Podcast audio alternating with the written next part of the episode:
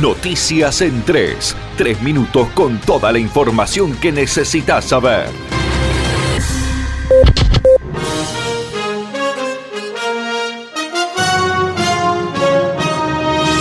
Alberto Fernández adelantó que cuando asuma la presidencia impulsará una amplia moratoria impositiva y previsional. Hay casi 400.000 empresas al borde de la desaparición por su volumen de deuda ante la FIP. Esta moratoria incluirá una quita de la deuda que se mantenga con la Administración Federal, más un importante plan de pagos.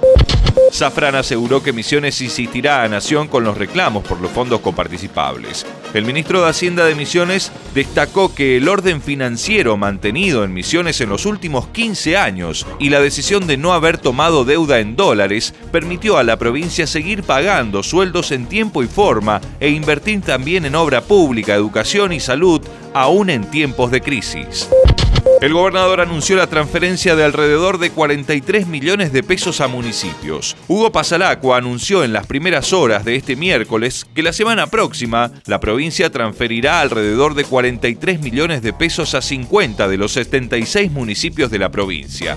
En esta oportunidad, los aportes que reciben estos municipios corresponden a la atención primaria de la salud, por un total de 9.939.742 pesos con 62 centavos, por convenios con el Instituto Provisional de Desarrollo Habitacional y PRODA, por obras de empedrado que alcanza 22.792.263 pesos con 41 centavos y convenios con la Dirección General de Arquitectura por 10.261.342 pesos.